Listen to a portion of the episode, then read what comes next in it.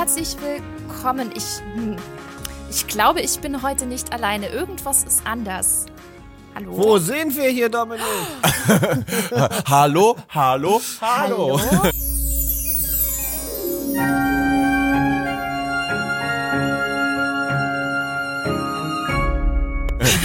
Ja, äh, äh, zwei Prinzessinnen aus äh, Köln, Dominik und Christoph. Hallo, ich fühle mich sehr zweigeteilt. Ich glaube, wir sind in zwei Podcasts gleichzeitig, nämlich in unserem zwei Prinzessinnen reden über Disney und in Feenstaub und Mauseohren, dem Podcast uh. rund ums Thema Disney. Wahnsinn. Unsere erste Crossover-Episode, richtig? Ja. Erstes Crossover. Spannend. An Weihnachten. Und Feenstaub und Mäuseohren, das passt so in mein Prinzessinnenleben. ich ich fühle das. Ja, irgendwie auch ja. diese ganze Weihnachtsmagie, ne? Also ich finde, das passt ganz gut. Zwei Prinzessinnen, dann noch Feenstaub. Hm. Obwohl wir jetzt drei Prinzessinnen sind. Also so, oder, oder zwei halbe und eine wirkliche im Endeffekt. Oder eine Königin. Und wir sind einfach nur so oh Platz Gott. zwei und drei. Aber oh, Königinnen sind im Disney-Universum aber selten was Gutes. Ja, das stimmt. Nee, nee. Ich bin sowieso ein sehr bescheidener Mensch. Ich äh, laufe viel zu rot gerade an. Das ist aber eine passende Farbe wiederum zu Santa Claus. Rot, Heiligabend. Ey, wir haben Weihnachten. Und ich hatte gedacht, frohe Weihnachten, oder? Ey, wir haben Weihnachten. Ich hatte gedacht, du heißt Spinatmädchen online, weil du immer grün anläufst. Äh, vielleicht mache ich das auch bei bestimmten Personen. nee, tatsächlich nicht. tatsächlich nicht. Nee, also äh, wie es halt immer so manchmal ist, äh, vor elf, zwölf Jahren gab es ja diese glorreichen Forenzeiten, wo man sich da immer so tolle Nicknames machen musste. Ne? Und dann saß man immer davor und dachte mir, ja, komm, da melde ich mich jetzt an. Und dann habe ich lange überlegt, so, okay, was nehme ich denn für ein Nickname? Und äh, kurz davor hat äh, eine gute Freundin von mir äh, meinen richtigen Namen Bianca falsch geschrieben, nämlich Pinaka. Und äh, sie so. ist Halbspanierin und Espinaca ist äh, Spanisch für Spinat. Und äh, irgendwie hat sich das äh, verselbstständigt. Und da war das alles noch gar nicht so groß bei mir mit dem, mit dem Thema Disney. Und ja, dann saß ich davor und dachte mir, oh, nimmst du als Nickname Spinatmädchen. Und seitdem bin ich tatsächlich Spinatmädchen. Und bist du ein bisschen traurig, dass äh, Popeye keine Disney-Figur ist? Mm, nee, nicht wirklich. Ich war nicht so der große Popeye-Fan, muss ich gestehen. Also ich habe ja als Kind total Cartoons geliebt, über alles, aber ich mochte den Animationsstil von Popeye irgendwie nicht so gerne. Weiß ich nicht. Ich mochte ehrlich gesagt als Kind äh, gar keinen Animationsstil außer den von Disney. Ich hatte immer das Gefühl, dass wenn es kein Disney-Film ist, dass es dann äh, hässlich. Hässlich ist, ja wirklich. Ich war voll auf Disney geeicht. Ja. Ich mochte auch Mangas nicht gerne als Kind. Alles Echt? hässlich. Wow. Das ist eine Ansage. Das ist eine Ansage. Nee, ich fand Anime ganz geil als Kind tatsächlich. RTL 2 und, und Mila Superstar und was es da alles gab. Das mochte ich auch schon ganz gerne. Ja. In meiner Kindheit, also ich meine, jetzt, jetzt merkt man wieder, dass ich wirklich von der Straße komme. Äh, wir haben sehr lange keine Satellitenschüssel gehabt und ich habe sehr, sehr spät erst entdeckt, dass es noch andere Kanäle gibt und dass das Südwestfunk, Fernsehen und Vox nicht irgendwie nur Krisselscheiße ist. Aber ja, heute ähm, an Weihnachten ist alles anders. Du, da, da können wir high-fiven. Für mich gab es auch ganz, ganz lange nur drei Programme ganz lange. Und ich bin immer zu meiner Oma gefahren und da konnte ich dann Schlümpfe gucken. Da war es dann richtig geil. Aber man guckt immer das, was man nicht hat. Ich, wir hatten Satellitenschüssel, aber ich habe trotzdem ständig vor Premiere gesessen und den Ton mir angehört. Weil früher kam ja Premiere immer vergrisselt und äh, der Tonliefer war klar. Das kann sich heute keiner mehr vorstellen. Allein der Sky früher Premiere hieß. Aber wir wollen ja Ach, heute über äh, Weihnachtsfilme sprechen. Das heißt, gegebenenfalls sind es Weihnachtszimmer aus der Kindheit und dann merkt man dann halt dran, wer wie viele Fernsehprogramme hatte. Schauen wir mal. genau, machen wir also eine über, machen wir also eine elegante Überleitung von Fernsehschnee zu Weihnachtsfilmen. Denn heute ist Heiligabend und wir könnten uns jetzt gegenseitig über unsere Lieblings-Disney-Weihnachtsfilme austauschen. Wäre das spontane tolle Idee, Leute? Natürlich. Nun denn, was guckt ihr denn für einen Disney-Weihnachtsfilm heute, während ihr aufs Christkind wartet? Bianca.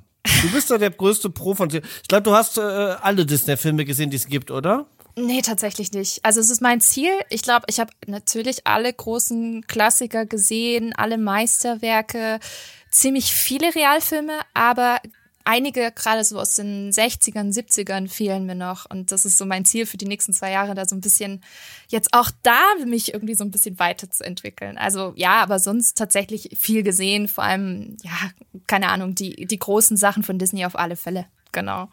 Ja, dann, dann fange ich mal an. Und zwar mit einem Film, den kennen vielleicht ja, nicht ganz so viele. Es ist eher ein Underdog. Ähm, und zwar nennt er sich Prep and Landing.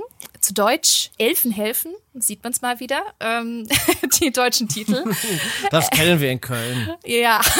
Und der Untertitel von, von dem ersten Kurzfilm, weil es sind insgesamt ähm, drei Kurzfilme, die äh, eben in dieses Mini-Franchise gehören, ist Bahnfrei für Santa Claus aus dem Jahre 2009. Und es war eigentlich ein ABC-Fernsehspecial. Ist auch relativ mhm. kurz. 22 Minuten und äh, eigentlich mega spannend, weil klar, Weihnachtsfilm, Weihnachtsanimationsfilm, da erwartet man natürlich so ein bisschen auch, ja, keine Ahnung, Santa's Village und die Welt des Nordpols und genau da zieht uns Elfen helfen rein, aber relativ clever, weil es geht um den Elf Wayne, es ist ein Weihnachtself und Teil einer ja, Eliteeinheit, die dem Weihnachtsmann den Weg in den Häusern weltweit vorbereitet. Und zwar mit ganz, ganz viel Hightech-Gadgets. Ne? Also, ihr müsst also genau vorstellen. die Sache, die man sich als Kind immer gefragt hat, äh, wie schafft der Weihnachtsmann es in alle Häuser zu kommen in einer Nacht, das wird da erklärt, ja? Ganz genau. Und das Coole ist, Großartig. mit ganz vielen Hightech-Gadgets, also ihr müsst euch das vorstellen, das ist wieder so eine Mission Impossible-Version von den Weihnachtselfen. Ist richtig, richtig cool gemacht. Und Wayne, der, der Elf, ähm, der steht nach 227 Jahren im Einsatz kurz vor seiner Beförderung. Und ja, wie es halt immer so ist in ganz vielen Filmen, wird gnadenlos übergangen. Und das Beste ist, er muss dann auch noch, nachdem er übergangen worden ist bei der Beförderung, mit einem sehr tollpatschigen Neuling namens Lenny zusammenarbeiten. So, das ist schon mal eine super Prämisse. Da kann man sich vorstellen, in welche Richtung es geht. Äh, Lenny, äh, Wayne völlig angefressen bei seiner ersten Mission im Haus, um Santa halt den Weg zu bereiten, lässt halt Lenny alles machen. Warum soll er auch noch einen Finger krümmen? Ja, er ist ja sowieso nicht befördert worden, lässt ihn völlig alleine. Ist aber keine gute Idee. Ähm, sie werden erwischt. Und zwar von einem Kind. Besser gesagt, dem jungen Timmy, auch eine nette Anspielung an Tiny Tim aus Charles Dickens Weihnachtsgeschichte. Und das wirft sie komplett im getakteten Zeitplan zurück. Und als ob das nicht genug ist, tobt auch noch ein gigantischer Schneesturm und der Weihnachtsmann kann bei Timmy nicht landen, weil die Elfen nicht rechtzeitig, ja, den Weg äh, von Santa ähm, vorbereitet haben. Und das darf natürlich nicht passieren. Schließlich darf Timmy nicht im Stich, im Stich gelassen werden. Und mit vereinten Kräften versuchen Wayne und Lenny gemeinsam in letzter Minute das Weihnachtsfest für Timmy zu retten. So, das klingt Und das alles spannend. in 22 Minuten, ja? Wahnsinn, ne? Das ist unfassbar. Das ist ja komplett durchrushen. Es ist sehr, sehr knackig inszeniert, das stimmt allerdings. Aber es macht äh, wirklich viel Spaß, weil die Kurzfilme haben echt ganz, ganz viel Charme.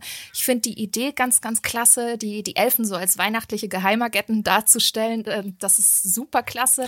Das Und ist die Mega-Idee, weil ich, ich auch wirklich, das, das, das ist ja eh immer das, was man auch so später seinem Kind, wenn meine Tochter mal was größer wird und dann wollen die das ja immer wissen, so, ja, wie sie schafft denn das Christkind das an einer Nacht, weil ja, wir werden vom Christkind erzählen, nicht vom Weihnachtsmann, ne, aber das, äh, die Logistik dahinter ist ja immer gleich kompliziert und dass Disney da eine Antwort bietet, das äh, ja, das macht äh, mich jetzt ein bisschen erleichtert an Weihnachten. Ja, und vor allem ist es halt eine coole Neuinterpretation. Also ihr, ihr kennt es ja auch, in den Weihnachtsfilmen werden normalerweise die Elfen ja mal relativ klassisch dargestellt, eher so als Helfershelfer in Santas Workshop, basteln irgendwelche Spielzeuge aus Holz, wenn man es jetzt mal richtig traditionell darstellen möchte. Und da sind die Elfen halt wirklich aktiv und, und Teil quasi der ganzen Geschenkeauslieferung zu Weihnachten. Und ich finde auch die Ideen super kreativ. Da wird so eine rot-weiß gestreifte Zuckerstange zum Enterhaken, um den Kamin irgendwie hochzukommen. Und sie haben so kleine grüne Nachtsichtbrillen, um sich dann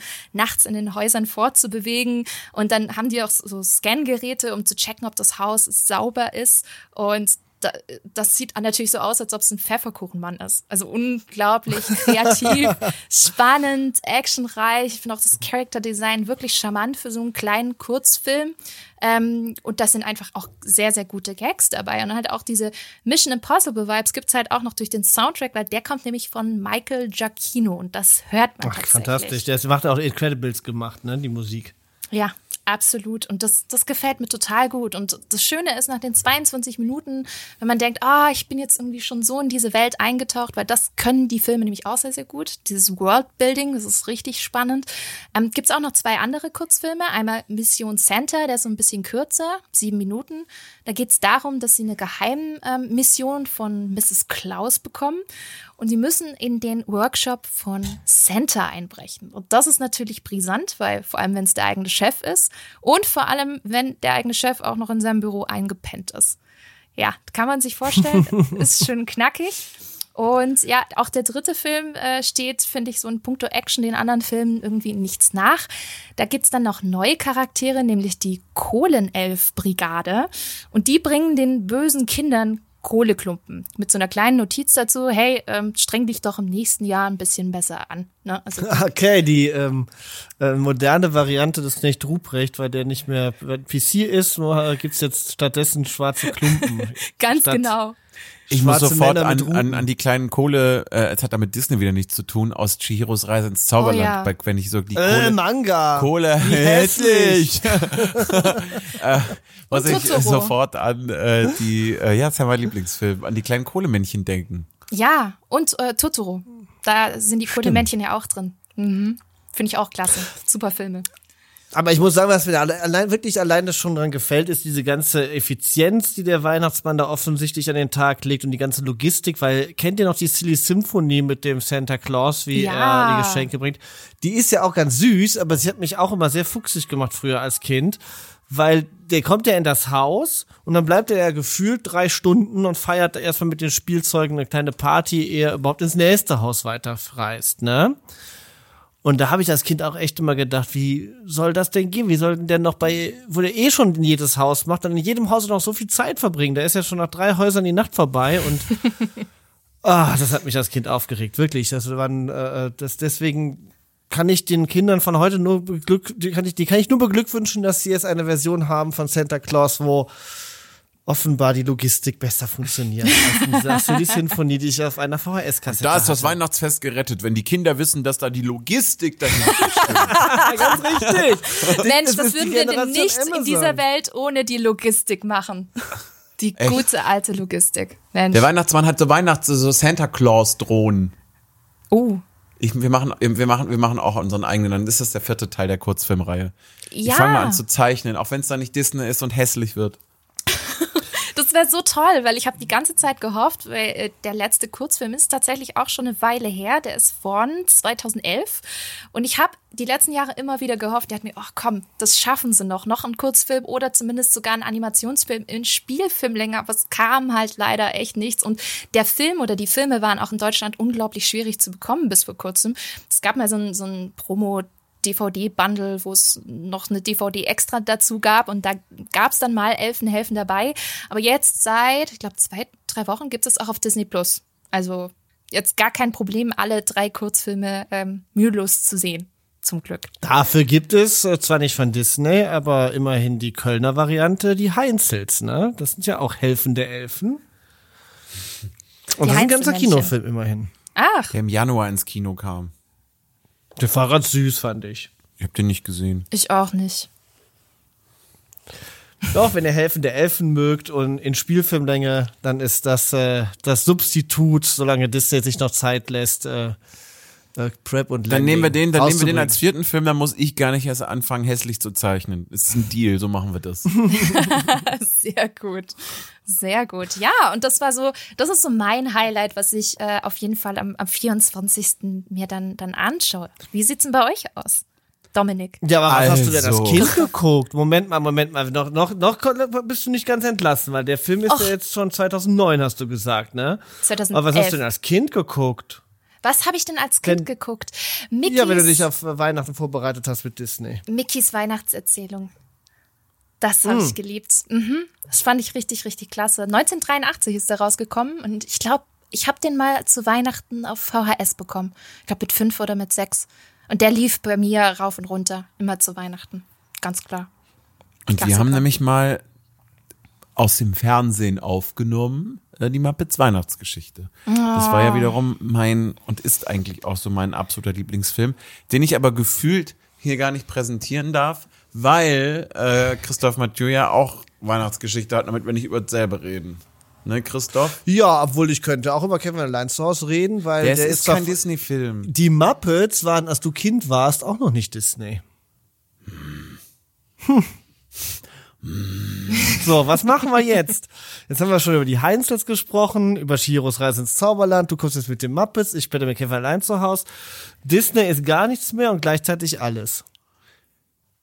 Dann erzähl du doch mal über die Disneys Weihnachtsgeschichte.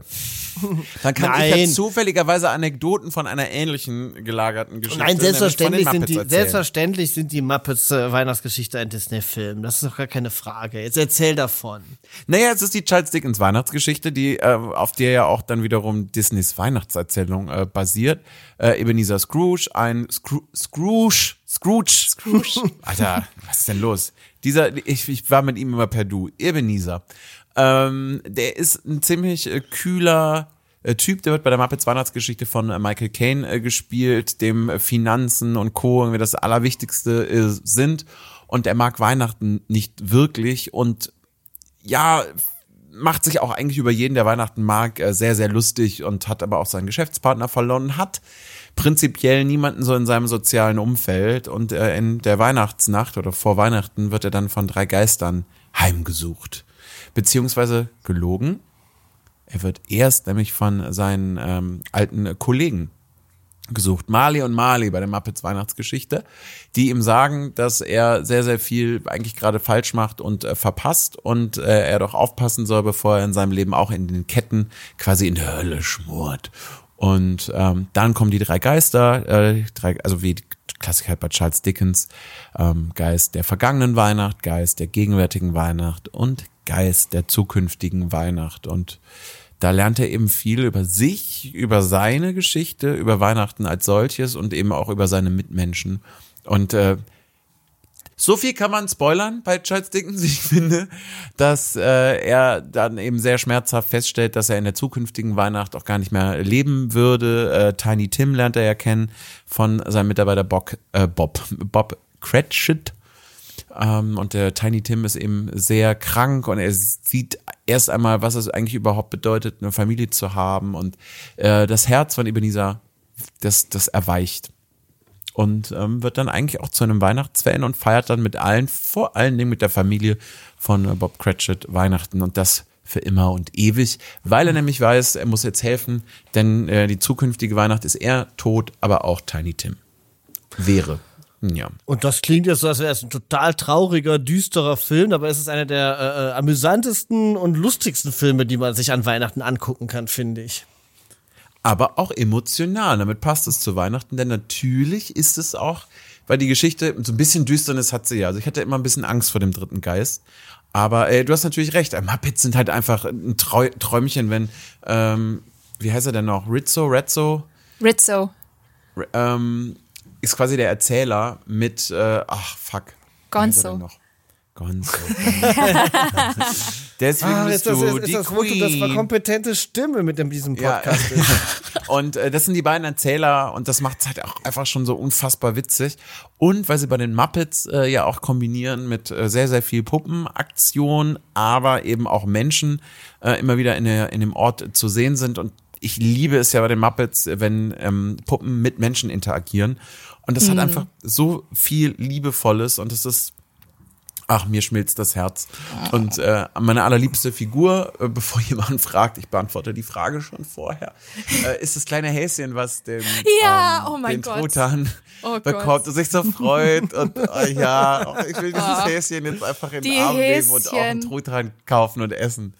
Die Häschen. Ja, und den haben wir immer geguckt. Ich lieb den. Punkt. Kann ich gut verstehen. Ich finde die Songs auch unglaublich catchy. Also Die Songs sind der Hammer. Hammer, Hammer. Der Geist der sind Weihnachten. Mali und Mali. Uh. Wir, wir fanden heute, was uns vereint. ich fand das so gut. Aber, aber wundert einen nicht, dass die so geil sind, weil die sind nämlich auch geschrieben vom guten Paul Williams. Und Paul Williams ist für welchen Song der Muppets zuständig gewesen? Welchen einen großen Song, der einfach mega geil ist und bei mir übrigens eine sehr, sehr emotionale Trigger-Wirkung hat. Jedes Mal, wenn ich ihn höre. Ich, keine Ahnung. Rainbow Connection. Rainbow Connection. Ach so, ich wollte es gerade sagen. Ja, klar. Kermit in, hier im, im Bayou mit seinem Banjo auf dem Baumstamm und ey, ich liebe diesen Song. Und Äh, 79 der Film. Toll. Auch, aber wirklich, es ist einfach jedes Jahr aufs Neue. Und das finde ich aber ja wiederum so außergewöhnlich an der äh, Geschichte ähm, von ähm, Charles Dickens, dass du merkst, dass du verschiedene Adaptionen, also dass du eine Geschichte so vielseitig erzählen kannst, weil natürlich ist der Kern der gleiche mit drei Geistern und auch in welche Richtung es geht und die Namen, aber am Ende des Tages ist ja sowohl Disneys Weihnachtserzählung, äh, Muppets Weihnachtsgeschichte, aber auch ein Film, den wiederum ähm, Christoph sehr mag, nämlich Disneys Weihnachtsgeschichte, glaube ich. Ja, oder? ich alleine mögt ihr den nicht so gerne oder wie? Ich habe den, ich habe damals diese, der von Zemeckis, der Film, wo Jim äh, Carrey alle, äh, also viele Rollen spielt, also und, unter anderem natürlich auch Scrooge und die drei Geister. Und ähm, klar, wenn man den jetzt so auf, der kommt eben auf Sat 1 jedes Jahr, wenn man ihn dort guckt, dann sieht äh, die 3D-Animation mittlerweile doch recht angestaubt aus. Aber als ich den damals im Kino gesehen hatte, der äh, mit den sensationellsten 3D-Effekt, äh, den ich äh, zur Zeit gesehen habe, weil äh, Nee, die war ja auch nicht Effekte, die waren, die waren natürlich mega. Also was das ich sah richtig gut aus. noch sagen wollte, die- ist, dass, dass die Geschichte auf jeden Fall so vielseitig erzählt werden kann und dass deswegen alle Vers- Versionen auch irgendwie für sich funktionieren. Und damit sind wir bei dir, Christoph. So, jetzt. Ja, und der Film, von, der Film von Zemeckis, ich meine, du hast ja eben die Geschichte schon entsprechend düster zusammengefasst und die Muppets äh, erzählen die Geschichte natürlich so locker, wie es nur geht, aber der Film, der geht ja total in die Vollen und erzählt das ja wirklich als äh, waschechte Geistergeschichte, ähm, die, die eine unglaubliche Wucht hat, wie ich finde. Und ähm, die Verfilmung von Zemeckis ist somit auch dem Originalbuch von Charles Dickens sehr, sehr ähnlich. Also wenn man das, den Originaltext durchliest, äh, dann merkt man wirklich, dass Zemeckis sich das Mühe gemacht hat, jeden einzelnen Satz in filmische Bilder zu übersetzen. Das ist wirklich sensationell. Und ähm, was ich da halt auch so dran faszinierend finde an der Geschichte an sich, ist, dass ähm, Weihnachten da ja etwas ziemlich Gruseliges hat. Also die Weihnachtsnacht und die ganze weihnachtliche Stimmung, die äh, ist ja durchaus nicht nur festlich und fröhlich, so wie man das immer zunächst assoziiert, sondern hat ja auch was Schauerromantisches. Und das äh, sowohl in dieser Geschichte als auch in diesen ganzen Sachen, die ich als Kind so sehr gemocht habe, wie zum Beispiel das Gedicht von hier auf Knecht Ruprecht, kommt raus vom Walde komme ich her, ähm, beispielsweise. Also Weihnachten hat ja durchaus eine schaurige Komponente, finde ich. Oder auch, wenn man das ganz weiter treibt, ähm, äh, so ein bisschen was zum Fürchten, in dem Sinne, dass man ja auch als Kind befürchten muss, dass man vom Nikolaus beispielsweise auch Ärger bekommt, ne? Oder dass dann auch an Weihnachten auch ein bisschen die Zeit ist, an der Bilanz gezogen wird und abgerechnet wird. Am Ende geht natürlich alles gut aus, aber an sich ist das auch keine ähm, nicht nur eine kuschelige Zeit. Sie hat einen, sie, es ist eine, Und das haben, das haben mir meine Eltern auf jeden Fall immer verwehrt, äh, zum Glück. Also ich habe diesen ganzen Knecht Ruprecht Scheiß habe ich halt zum Beispiel nie erlebt. ich auch nicht. Ähm, es war ja schon hart genug auf der Straße. Ne? ja, eben drum, eben drum. Ich meine ganz ehrlich, wenn es sowieso schon kalt ist, muss dein Herz nicht auch noch Gegen erfrieren. Knecht Ruprecht hatte man nichts. Das war der Typ, der Drogen verkauft. Bitte was? Ich habe mit dem immer getrunken als Fünfjähriger. Nein, ihr wisst doch, was ich meine, oder nicht? Und ich ja, finde, aber das- deswegen, Ja. das, das ist nie an mich rangetragen. Also das habe ich halt so Dito. nie erlebt. Das will ich Nee. damit sagen. Nee, ich auch nicht. Bei mir war auch Weihnachten immer ziemlich kuschelig, warm und alles gut und Mitleid mit dir, Essen und, und Geschenke. Also, weiß ich nicht. Da gab es irgendwie nicht den bösen Kerl mit der Rute und denk mal drüber nach über dein letztes Jahr. Das war, nee. Okay, ich hab, das, habe ich auch nur als, äh, als obendrauf nochmal gesagt. Aber die, aber der, der kommt ja auch in der Weihnachtsgeschichte von Charles Dickens auch nicht vor. Aber Dickens? die Geschichte an sich ist aber. Die, in der Weihnachtsgeschichte. Warte, ich muss gerade sagen, ich habe zwölf Namen schon falsch gesagt, aber Hauptsache ich kann kurz den Klugscheißer spielen. Weil ich gerade kurz Mitleid mit dir hatte und dachte einfach, nee, das ist das falsche Gefühl. Leute da draußen, macht euch eine Strichliste und trinkt einen schönen auf uns. Ja, sobald wir Ähm, aber was so, Bianca, jetzt haben wir hier endlich mal eine unabhängige Stimme hier drin. Wer ist der Gemeinere in äh, unserem Podcast-Duo? Dominik oder ich? Boah, das ist fies. Äh, ich finde, ihr beide ergänzt euch perfekt. ja? Nein? Siehste, und das, und das war jetzt, das war jetzt äh, Weihnachten in, aus meiner Sicht perfekt zusammengefasst. Äh, jemand Drittes beurteilt, ob man brav war oder nicht. Und am Ende heißt es, wir werden beide brav. Ja. Oder beide gleich fies, ja. Äh, du, zu Robert, ich, äh, um, um im Kontext zu bleiben, um direkt wieder auszuweichen. Äh, Robert Zemeckis, ich glaube, mein Problem, ich habe den damals auch im Kino gesehen und visuell fand ich den, was die Effekte betrifft, auch gut. Ich mag nur diese Motion Capturing Animationszeug von ihm nicht so wirklich. Das hat er ja bei Polar Express, Beowulf und auch da gemacht. Ich finde, dass die Figuren einfach so seltsam plastisch wirken und so, ja, so wie so leblose Puppen. Also ich irgendwie haben mich die, die Figuren nie so richtig erreicht. Und es war für mich immer so ein ganz seltsamer äh, Abstand zwischen. Ähm, Ja, das Figur kann ich ja verstehen, das stimmt ja auch, aber das, das ändert nichts daran, dass dieser Film trotzdem sehr, sehr originalgetreu, also die, der, sehr nah an der äh, äh, klassischen Vorlage ist und deswegen kann ich eigentlich ganz gut darüber hinweggucken, äh, dass die Effekte so gealtert sind. äh, Und, Ich fand äh, damals halt schon kacke im Kino. Ja, Ja, ich, war, aber- Mocap muss man mögen. Also ich, ich finde, Zemeckis äh, hat da auch eine spezielle Art, dieses Mocap umzusetzen. Also ich finde, die Charaktere im Design sehen ja schon sehr ähnlich aus, wie man es zum Beispiel bei Polar Express kannte. Ich persönlich fand Polar Express irgendwie ähm, besser. Vielleicht lag es auch an Tom Hanks. Ich weiß nicht, ich mag ihn eigentlich einfach sehr, sehr gerne. Und ich finde, das hat so ein bisschen Polar Express gerettet und so auch dieses, dieses ganze Festive und, und so, das mochte ich eigentlich, eigentlich gerne. Ich war aber relativ positiv überrascht, als ich jetzt die Weihnachtsgeschichte von Zemeckis gesehen hatte. Ähm, es war nicht im Kino tatsächlich, weil ich hatte überhaupt keine Ambition, den im Kino zu sehen, bin ich ganz ehrlich. Und war dann doch ein bisschen positiv überrascht, wo ich den dann zu Hause auf Blu-ray gesehen habe, äh, weil ich echt gedacht hätte, es wird schlechter. Ich fand die Story eigentlich ganz geil erzählt, muss ich sagen. Aber Dominik, ich gebe dir recht, das Mocap ist halt echt ein bisschen irritierend und es geht halt schnell in dieses äh, schöne Uncanny Valley, also zu realistisch, so dass es auch schon wieder irgendwie seltsam wirkt. Ne? Ja, das ist natürlich wahr. Aber ich finde Polar Express finde ich äh, kann ich nicht gut gucken, weil ich dieses ganze, dass der dass Tom Hanks auch den Jungen gespielt hat, das ist das wirkt irgendwie sehr seltsam, finde ich. Mir ist erst neulich wieder aufgefallen, wie witzig das eigentlich bei der Polar Express ist, dass äh, Tom Hanks den Jungen so anschreit. Das ist der Polar Express! So, ja, ist gut, ich stehe vor dir. ja, das ist ganz, ganz stranger Film. Super komisch. Ganz stranger Aber ich Film. mag den auch. Ich Mir geht es wirklich bei der Kino gesehen. Weihnachtsgeschichte nur darum, da- dass, dass sich diese unfassbar schöne äh, Vorlage von Charles Dickens in diesem Film halt wirklich Das äh, stimmt. ziemlich, äh, to ziemlich toll auf den Punkt getroffen finde. Und wahrscheinlich fände ich den Film auch besser, wenn er einfach ganz normal mit Schauspielern gedreht worden wäre und nicht so. Aber äh, ganz ehrlich, ich habe äh, so oft äh, die Star Wars Prequels geguckt, da habe ich richtig gut äh, trainiert, schlechte äh, Computereffekte zu übersehen. Das kommt mir bei der Weihnachtsgeschichte von Zemeckis zugute. Aber ist doch fein. Äh, ich hätte sonst auch noch einen Film. Aber, also Aber wir haben, also es gibt ja noch die Weihnachtsgeschichte noch von mit äh, äh, Scrooge McDuck, ne? Die davon auch, muss kann man in dem Zusammenhang auch noch dann erwähnen. Okay, ich um lehne mich das, wieder äh, zurück und um höre dir zu. Oder? Das, dann hätte man doch, äh, Bianca, was sagst du als Profi? Damit hätte man doch, wenn man jetzt noch die erwähnt, hat man doch alle Weihnachtsgeschichtsversionen, die Disney überhaupt zu bieten hat, äh, erwähnt, oder? Ganz genau, es sind ja drei Stück, ne? Zemeckis, die Muppets, finde ich persönlich am besten, äh, mit Abstand.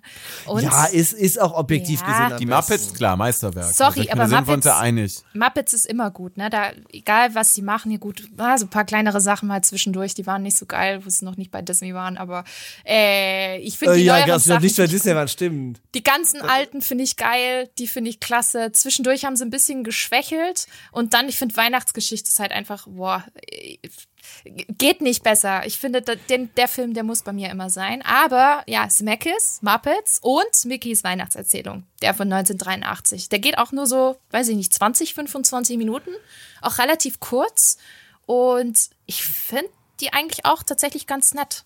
Also klar, was Ja, man halt in ist sie auch. 22 Minuten erzählen kann, ne? Also man Also merkt die, schon. die hat ja alleine die hat ja alleine schon ihren Wert dadurch, dass äh, dank dieses Films überhaupt Dagobert Duck äh, existiert, ne? Ja, genau, wegen dem Gemälde, ne? Äh, was für ein Gemälde? Es, es schien mir eine rhetorische Frage gewesen zu sein. Äh, genau, es gibt nämlich dort ein, ähm, im Anfang quasi, das Intro ist ja ganz, ganz besonders. Das sieht, das sieht ja dann aus quasi wie so Buchpapier ähm, mit den Credits, die in den ersten Minuten dann äh, erscheinen und all das ist angelehnt quasi an ein Gemälde äh, von Karl Barks. Das ist ja ein sehr berühmter Donald Duck und Dagobert Duck Zeichner, den man, den man gut kennt und äh, ich glaube, das hat so ein bisschen auch diesen, diesen Grundstein gelegt für diesen Kurzfilm. Genau. Ach so, aber Karl Ja. Barks war vorher, ja. Ich hatte immer gedacht, Genau. dass die Weihnachts, dass ich, ah, okay, dann habe ich das falsche, dann hatte ich das falsche äh, mir äh, hergeleitet früher. Ich dachte nämlich, dass es, dass man Dagobert Duck erfunden hätte für äh, äh, Scrooge McDuck und deswegen und äh, darauf basierend hätte man dann überhaupt erst äh, die Entenhausen-Geschichten ins Leben gerufen. Also die Entenhausen und Scrooge McDuck gab es bevor ähm, der Disney Weihnachtsfilm kam. Das ist übrigens ja? spannend. Scrooge McDuck, also jetzt hatte ich als Hörspiel. Ich hatte äh, in Hentenhausen, wir hatten auch so, so ähm, Audiokassetten und die Weihnachtsgeschichte, meine erste Weihnachtsgeschichte, die habe ich nämlich gehört. Ah. Das war damals auf Kassette. Und Ah, es von- könnte, also da ging es nämlich darum, dass Dagobert Duck äh, heimgesucht wird oder da eben so ein bisschen anders hieß und sie die Geschichte so erzählt haben. Ähm, das war tatsächlich meine aller, aller, allererste Begegnung mit äh, der Charles Dickens Weihnachtsgeschichte. Genau, meine nämlich auch. Von dieser Auch als. Audio? Ach, Nein, nein, nein. okay. Ich Bei hatte, das als, ich hatte das als Video, weil wir waren ja im Aristokratenhaus. Ja, ihr hattet, schon, ihr hattet Videoplay, ihr hattet ähm, Fernseher. Videorekorder. Während ihr noch da die Bildstörungen euch angeguckt habt, äh, konnte ich. Wir hatten ja nicht mal eine Bildstörung. Ich habe immer auf der Straße, ich hab, durfte immer irgendwo mithören. Aber gut, aber, aber, aber du An der hast jetzt, äh, Tonne. Aber wenn ich jetzt, aber ich habe das richtig verstanden, äh, äh, Disney-Expertin äh, äh, Bianca, ja? Also Scrooge McDuck gab es vor dem Weihnachtsgeschichtenfilm, ja? So wie ich das äh, gelesen habe, tatsächlich ja. Okay, dann habe ich mich vertan. Sehr, sehr spannend. Man hört ja unseren Podcast auch nicht wegen unserer kompetenten, äh, unseres kompetenten Wissens, sondern Es ist Weihnachten, es ist, das ist die Zeit auch, in der man verzeihen kann, vor allen Dingen Fehler. Das hast du sehr schön gesagt, Dominik. Sehr schön. ja, aber, aber, aber ich fühle mich trotzdem schlecht, weil ich den Fehler gemacht habe. Ist gut. Gerade an Nein. Weihnachten mache ich ungerne Fehler. Naja, Ach komm. naja, also wirklich halb so wild, Christoph. Ähm, wir können aber noch über einen anderen Film sprechen, der auch so ein, äh, wo, wo wir noch ein bisschen diskutieren können. Ähm, der mit, also ja auch so mehr oder minder ein Disney-Film ist, wobei ursprünglich bei Touchstone Pictures, was ja die Disney-Tochter ist, haben wir gedacht, äh, das passt nicht, mittlerweile gilt er offiziell doch als Disney-Film Nightmare Before Christmas. Was habt ihr denn dazu zu sagen? Ja, eindeutig Weihnachtsfilm, auch, auch weil er gruselig ist. Äh, und ich habe ja eben schon äh, breit, groß und breit ausgeführt, dass Weihnachten auch eine gruselige Zeit ist. Deswegen äh, bin ich Team Nightmare Before Christmas ist ein Weihnachtsfilm. Ich bin Team eher Halloween-Film, weil das der Regisseur selber sogar schon gesagt hatte. Und zwar Henry Selick. Regisseure wissen manchmal ja auch nicht, was die da tun. Aber der Vor allen Dingen Tim Burton weiß das manchmal nicht. Nein. Das war ja nicht Tim Burton, der den gemacht hat, es war Henry Nee. Selick. Das genau. ist ja Tim Burton-Film, Leute. Nein, das ist Henry Selick. Der hat auch Coraline. Ja, gemacht. der, der ist fremdgesteuert Laika. worden von Tim Burton. Ja. Das ist aber, ey, mal ehrlich, den kann man doch als Tim Burton-Film verbuchen. Ja, vom Style Viel spannender her. ist er ja doch, dass, äh, wisst ihr, welcher berühmte Komponist Jack Skellington spricht? Sollen wir erst kurz über die Geschichte reden? Danny Elfman. ja, Ja. Danny Elfman. Ja, der da, zu der Zeit ausschließlich für Tim Burton gearbeitet hat. Ähm, Was nicht wer stimmt. möchte denn die Geschichte zusammenfassen? Bianca, bitte, es, es muss noch mal jemand mit Kompetenz äh, ausführlicher zu Wort kommen. Oh Mann, ich habe den schon eine ganze Weile nicht mehr gesehen. Kein Nee, Problem, ich kann übernehmen. Alles gut. Nein, nein, nein, ich krieg, ich krieg das hin. Ich krieg das hin. Ähm, ja, es gibt Jack Skellington, der ist der Kürbiskönig in Halloween Town, aber irgendwas ist, beschäftigt ihn. Es, es muss noch was anderes geben, außer eben Halloween, was bei ihm die ganze Zeit eben gefeiert wird. Und ja, durch ein paar äh, mehrere, ja, spannende Zufälle gelangt er plötzlich an einen Ort, wo er äh, quasi mehrere Baumstämme um sich sieht. Und jeder Baumstamm hat eine Tür mit einem Symbol drauf. Und ja, er geht dann eben durch die Weihnachtstür und landet im, im Weihnachtsland. Und das fasziniert ihn so sehr, weil er noch nie zuvor das gesehen hat. Er kennt natürlich nur seine, eigenen, ja, seine eigene Welt und, und alles ist gruselig und auf Erschrecken und, und Horror ausgelegt. Und ja, jetzt sieht der kleine schnuckelige Elfen Schnee, lernt das erste Mal Schnee kennen, bunte Lichter, findet dieses Gefühl, was Weihnachten einfach auslöst, ganz, ganz toll und äh, kommt dann wieder zurück und sagt, hey, verdammt, das, das brauche ich auch. Und äh, ja, da, durch diesen Wunsch und durch diesen Gedanken bringt er einiges durcheinander, weil er meint, dass er Weihnachten äh, rocken könnte alleine, aber ja gut, ja, Schuster, bleib und bei deinen Leisten. Sagt nach der Inhaltsangabe willst du immer noch behaupten, das ist kein Weihnachtsfilm oder was? Ich habe das Wort Weihnachten Allerdings. viel öfter gehört als das Wort Halloween. Absolut. Geht also, mir, also geht mir auch so. Ah, ich finde, das ist so Hälfte, Hälfte. Aber das ist ja das Schöne. Man kann quasi den, gut, man kann den, man kann solche Filme sowieso 365 Tage im Jahr sehen. Ich gucke auch Kevin allein zu Hause im Sommer. Das macht mir nichts. Was? Ja. Juli. Mitten im Juli. Ich liebe Kevin. Also ich gucke es auch gerne mal im Sommer. Ich brauche dafür keinen Weihnachtsfest. Aber bei, bei Nightmare Before Christmas, wenn man wirklich genau ist, könnte man zur Halloween-Season anfangen und den durchgucken bis zur Weihnachtssaison. Das ist, und weil wir natürlich geil. hier gerade als Podcast-Familie erst äh, zusammenwachsen, werden wir kein Weihnachten miteinander feiern heute, wo gestritten wird. Schweigen. Deswegen wollte ich gerade sagen, das ist doch ein total schöner Kompromiss.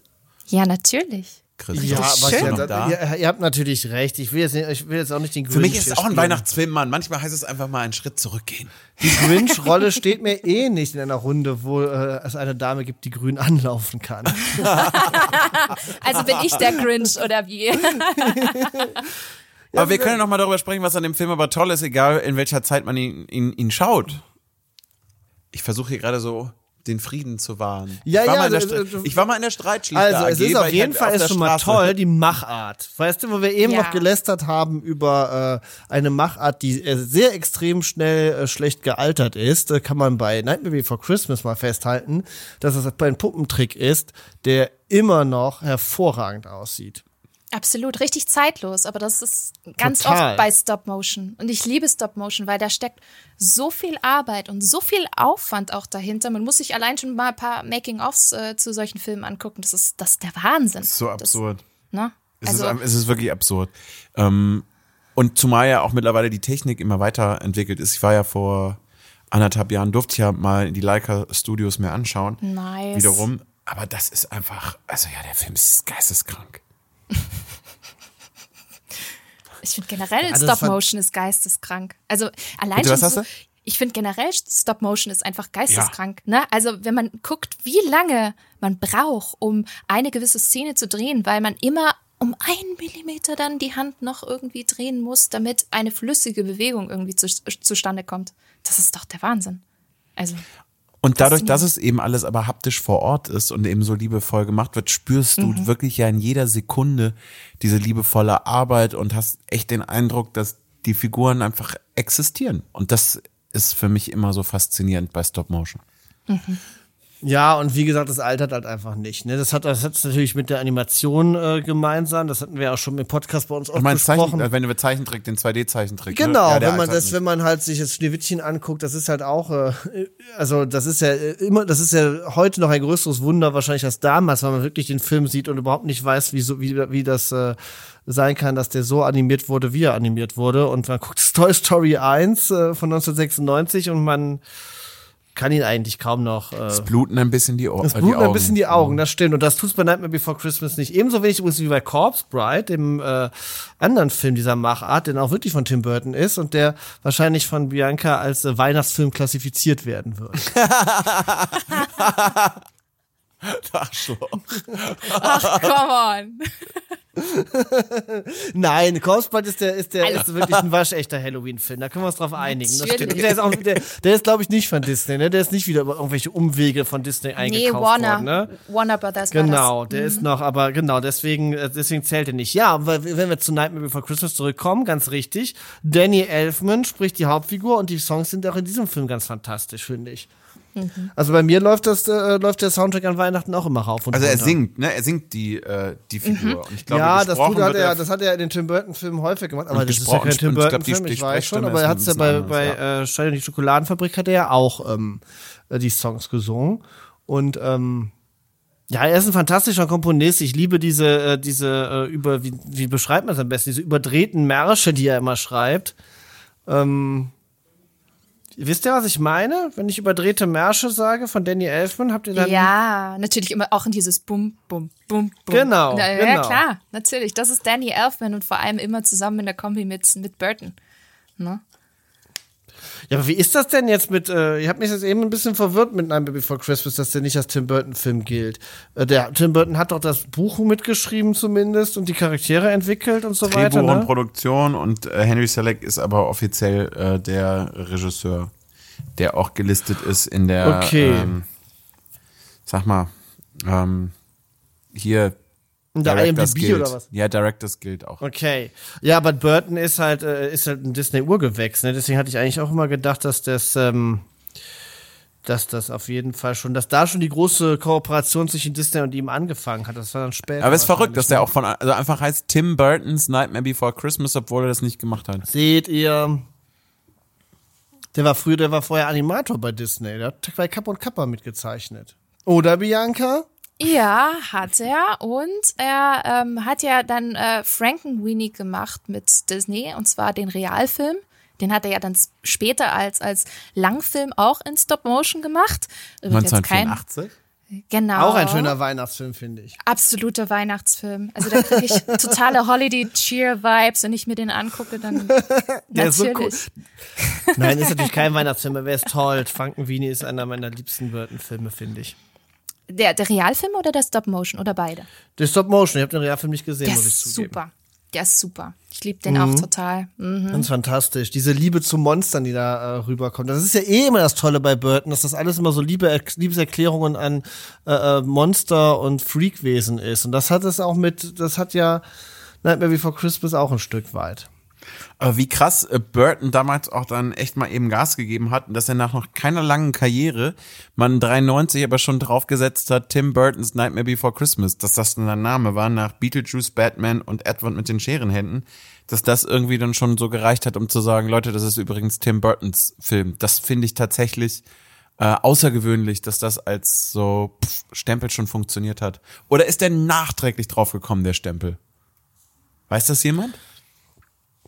Also ich würde behaupten, dass das äh, schon von Anfang an so war. Ich glaube auch. Der war auch seit Batman war der auch ein Riesenstar. Das war einfach, das war einfach das große Hollywood Enfant terrible. Der war zu der Zeit war der eine Riesennummer. Also das war das sowas wie Tarantino in den 90ern. Würde ich mal fast behaupten. Also vom, vom Status her. Ich glaube auch, dass er mit Batman ziemlich groß vermarktet worden ist. Also klar, eins und zwei, aber der erste, ich meine, da war der Name auch nicht ganz so klein auf den Plakaten. Lasst mich nicht Nein, nein, nein, nein, auf keinen Fall. Ja, wundervoll. Kann man sich auf jeden Fall auch geben, gerade wenn man jetzt an Weihnachten es auch so ein bisschen düsterer jetzt mal mag. Wenn man sagt, man will jetzt nicht noch irgendwie den, den, den Und er lief ja auch in Kitschiges. Deutschland an Weihnachten im Kino. Ganz einfach, weil Anfang der 90er in Deutschland sich noch kein Mensch für Halloween interessiert hat. Das heißt, der Film wurde wahrscheinlich außerhalb der USA und äh, UK äh, überall als Weihnachtsfilm vermarktet. Aber das, das Abgefahren ist da ja, dass der wirklich 93 an Halloween in Amerika gestartet ist und in Deutschland 1994 an Weihnachten. Der kam ein Jahr später bei uns erst ins Kino. Macht Sinn, weil wir, äh, weil äh, es ist eine Geistergeschichte, die mit Weihnachten gekreuzt ist und das funktioniert immer gut. Das wusste schon Charles Dickens.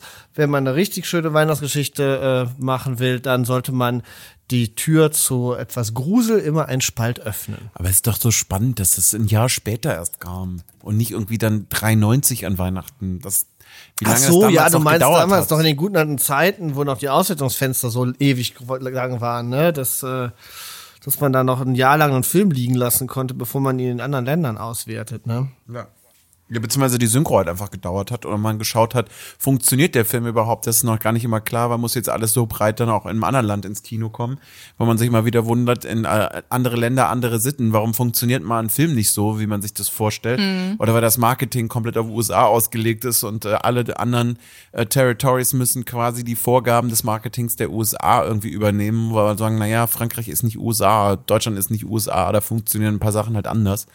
Aber ja, ein Jahr später äh, kam der dann da erst ins bei uns erst ins Kino. Aber es ist faszinierend, wenn man sich mal anguckt, wie stark sich das geändert hat. Ne? Also mit den ganzen Lokalisierungen, dass man irgendwie immer mehr internationaler und, und nach, nach Ländern und unterschiedlichen Märkten deckt und eben nicht diese USA-Brille hat. Ne? Das merkt man irgendwie ganz, ganz krass, wenn man Filme aus den 90ern sieht und dann irgendwie vergleicht mit Filmen heutzutage, wo, wo man dann viel, weiß ich nicht, internationaleren Cast oder so hat, aber auch dann irgendwie, gerade in Disney-Animationsfilmen, dann plötzlich auch Parts hat, wo man äh, ja zum Beispiel deutsche Schrift oder so liest äh, oder, und sieht, ne? Auf, auf keine Ahnung, der mhm. Zeitung und so. Das gab es ja früher alles noch gar nicht. Und es ist schon, schon verrückt, wie sich das alles gewandelt hat in den letzten 20 Jahren.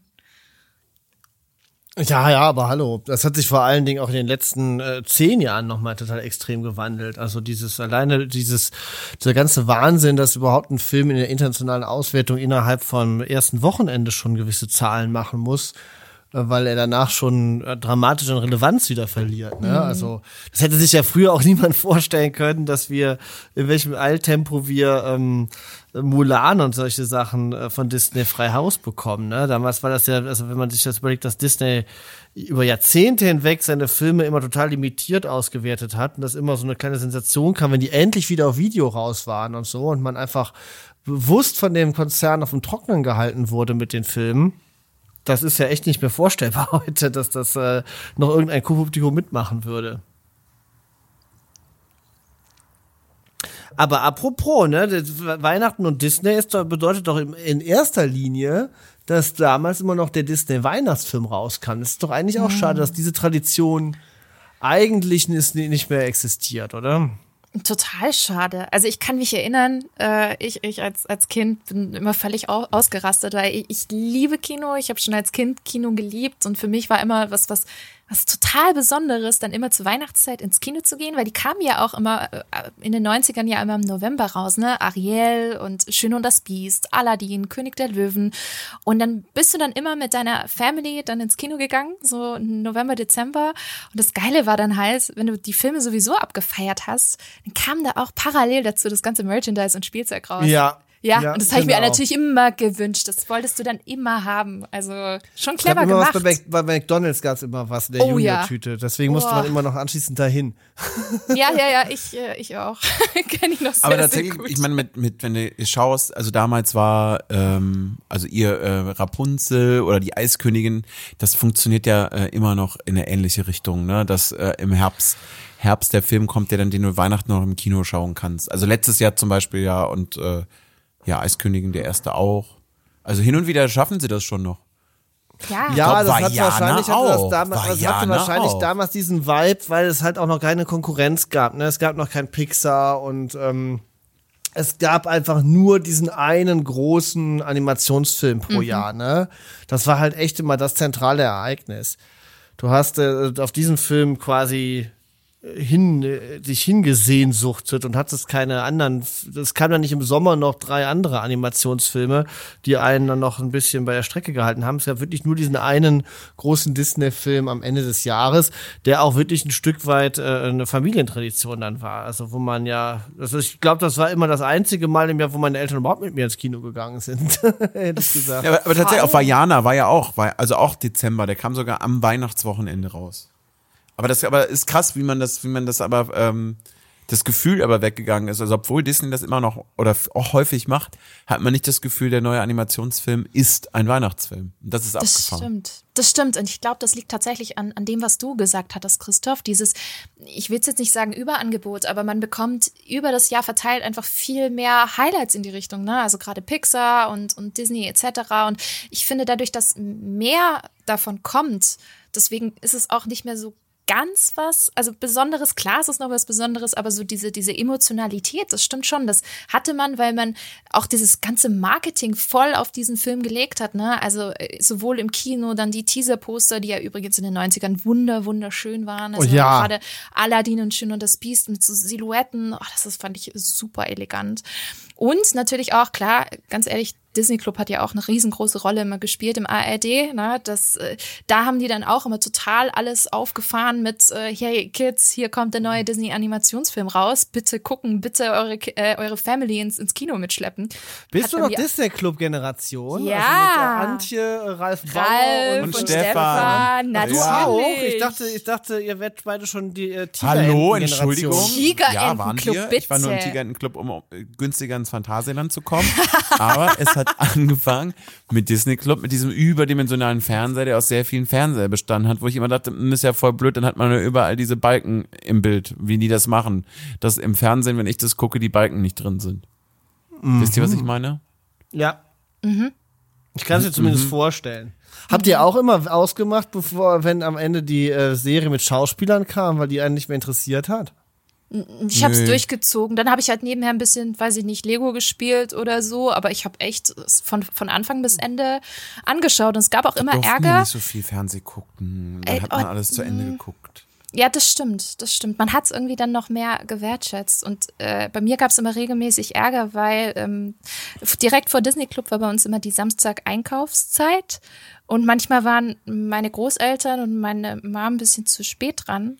Und, Und ich saß halt im "Lana, warst Auto. Ich da, so, ne?" Leute, hallo, es ist fünf vor vier. Ich muss jetzt zu Hause sein. Es, es, gab, es gab schon den einen oder anderen schwierigen Moment. Der witzig, wir haben es immer Sonntagmorgen geguckt. Das kam Ah, immer um direkt nach acht. dem Testbild. Damals gab es noch Testbild. Ja, und kenn Disney ich. Club war dann, dann ging das Testbild weg und es ging los. Wart ihr dann auch damals Fan von Gwen, dem Mädchen aus dem Disney Club, das immer die ganzen Disney-Lieder gesungen hat? Kenne ich gar nicht, sagt mir Ich nichts. Ich, glaub, hatte offensichtlich nicht geliebt. Gwen-Kassetten. Ich hatte Gwen-Kassetten tatsächlich. Krass. Ha, Das siehst du? Ja. Die hat, die ist, äh, die hatte, also was sie auf jeden Fall gesungen hat, war der Captain Baloo Song und äh, Bernhard und Bianca im Känguruland Titeltrack. Genau, da hat sie sogar einen ganzen Soundtrack aufgenommen. Es sind Mhm. mit mehreren Songs. Und die kommt dann zum Schluss im Abspann. Oh, ich fand sie echt toll als Kind. Ja. Ich Ja, ja. wollte Gwen sein. ja. Bin ich aber leider nie geworden. leider. Ja, ein Naja. bisschen bist du es schon geworden. Ach, was, ich sing nicht. Ja, Ich du sing singst nicht, aber der Rest ist schon so eine, eine strahlende Disney-Schönheit, die äh, für den, Ach, Leute. Ich werde ganz ja, grün. die auf Instagram sich äh, vor das Disney-Schloss stellt, das, das musst du nur singen lernen. Muss Das kannst noch du singen. bestimmt auch. Ja, Oder ich singe und du bewegst den Mund, das wird keinem auffallen. Nein, sicherlich nicht. Vielleicht komme ich so hoch. Kriegen wir hin. Naja, er hat zumindest schon ein paar Mal versucht, so hoch zu kommen. Ich, bin, ich war Zeuge bei seinen Live-Shows. Ich finde, das ist ein wunderschöner Moment, um uns gegenseitig frohe Weihnachten zu wünschen und äh, zu hoffen, dass wir uns bald wieder hören. Achso, ich dachte, wir singen jetzt noch ein Weihnachtslied zusammen. Ja, wir reden über Singen, dann sagst du, das ist, ich glaube, das ist ein wunderschöner Moment um und dann kommt nicht ein Lied gemeinsam zu singen. Möchtest du noch irgendwie sowas, so ein Klassiker? Sowas wie Stille Nacht. Das ist ja kein Disney-Song. Ich dachte hier, äh, wir sind Marley und Marley. Willst du wissen? Das Verrückte ist, ich müsste den Text, den deutschen Text, äh, gesagt, ist eine schöne Anekdote aus der Weihnachtsshow letztes Jahr, die habe ich ja mit Max Rockstar tatsächlich Mali und Mali auf der Bühne gesungen. Nein. Es gibt, ja, es gab den Kennst Text. du den, Max Rockstar? Ist, das, äh, ist, er, ist er wirklich, hat er wirklich Rockstar-Status? Ich dachte, er nennt sich nur so. Und keiner kennt ihn in Wirklichkeit. Klar. Na gut, dann will ich nichts gesagt haben. Auf jeden Fall gab's gab's nirgendwo die, die, die Lyrics. Das heißt, ich musste das, musste das quasi gucken und abtippen. Ach was. Oh, Ja, den Gott. gibt's nur auf Englisch, den, den, den, den Text. Ach was. war gar nicht so leicht, aber. Nicht mal Lyrics-Seiten im Internet. Da gibt's doch zu allen möglichen nicht- deutschen ich hab's Songs nirgendwo was. gefunden. Eigentlich müsste Gibt's ich den Text nicht. jetzt online setzen. Ja, ist ja frech. Aber ich merke schon, wir singen nicht mehr, ja? Dann äh, kann ich euch aber auf den äh, Disney Deutschland äh, Instagram-Kanal verweisen. Da wird zurzeit jeden Tag irgendwas gesungen. Jedes Wochenende, glaube ich. Ich glaub, Ah ja, ehrlich, jetzt Wochenende ist das. Ich habe das Gefühl, wenn ich auf Instagram gehe, es singt gerade jemand auf diesem Kanal. Aber sehr schön singen sie da. Ja, tatsächlich. Ich glaube, das sind auch die Sänger und Sängerinnen von Disney in Concert, soweit ich das mitbekommen habe. Ja, zumindest äh, klingen sie so, als könnten sie es sein. sie kommt nämlich wirklich hoch, Dominik. Ja, ich komme dafür sehr tief. So, Leute, und ich glaube, gleich kommt das Christkind und deswegen sollten wir langsam Schluss machen. Allerdings, ganz, ganz, ganz lieben Dank äh, für deine Zeit und frohe, frohe Weihnachten.